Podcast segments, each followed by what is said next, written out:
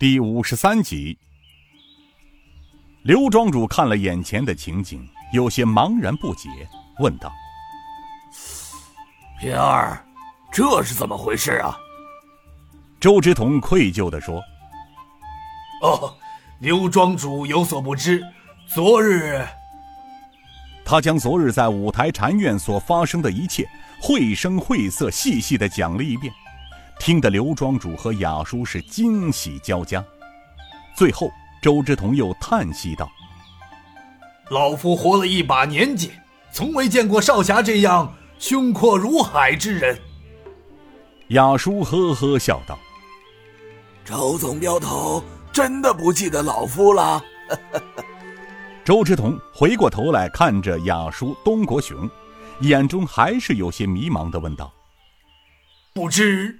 这位老英雄是？雅叔笑着道：“ 志同老弟，咱们有三十年未见了啊！你忘了我是平阳镖局的东国雄啊？是东大哥，想起来了。”周之同急忙起身，惊喜交集的抱住东国雄道。你真是我的东大哥，老哥哥，三十多年了，你跑到哪里去了？想杀老弟了。两人一阵激动的拥抱过后，渐渐的平静了下来。刘庄主道：“正是他日都市轻骑过，故人尊酒共悲歌呀。”哈哈哈。周总镖头也是性情中人呐，啊，呃，不过不知总镖光临寒舍有何见教啊？周之同愧色的道：“哎，刚才无意中见到少侠和东大哥，有点激动，把刘庄主冷落了，实在对不住，还请恕罪。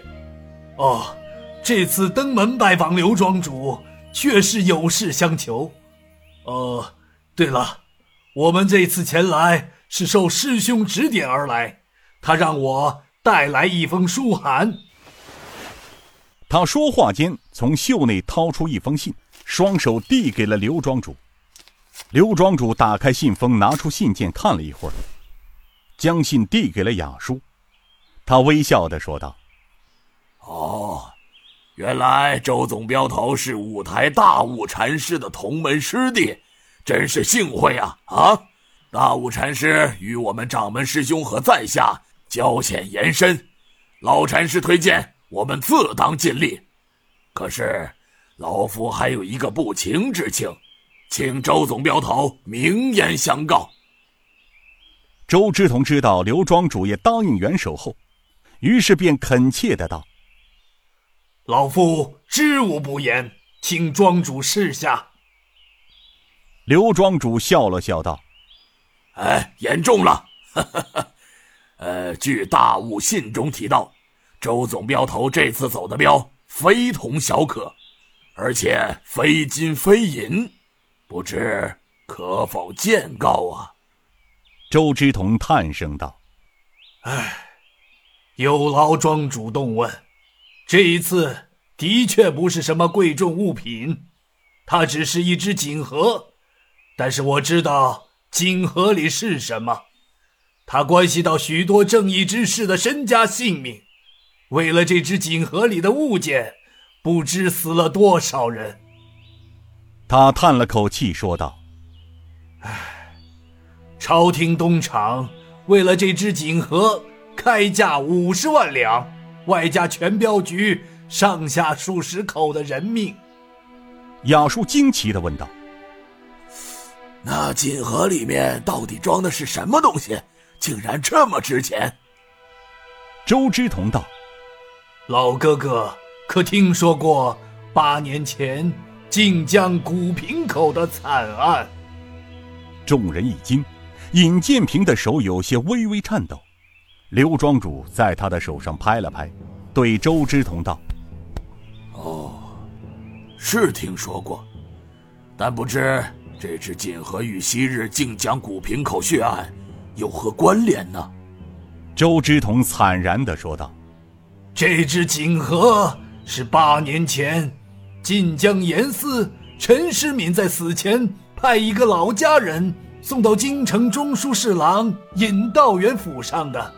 后来侍郎尹大人不知为什么闭关归隐，就在他临走之前，又将这只锦盒暗中交给了与他同朝为官的我的堂兄。”周之剑手里，尹大人的目的是想通过我的堂兄周之剑，找一个合适的机会，把锦盒交给晋南王。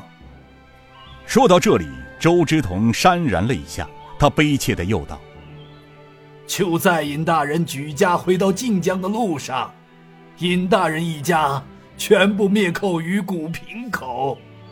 两年前，接着。”又是我堂兄一家被活活烧死在睡梦中，只有我一个堂侄女儿，抱着锦盒逃出魔掌。半个月前，我得到一个在京城为官的兄弟说，晋南王要去大宁和金家探望大舅哥，于是老夫就以大宁和金家押镖的名义将锦盒送过去。刘庄主听到这里，便叹了口气，说道：“哦，原来如此，感谢周总镖头的诚言相告。呃，我看这样吧，从这里到大宁河还有几百里，但是据老夫推断，那刘延昌不会善罢甘休的。从他们一路追杀你们的情况来看，在你的镖师中必然也有他们的眼线，因此。”他们这次肯定要在半路击杀夺镖啊！可是，他们会选择在哪里动手呢？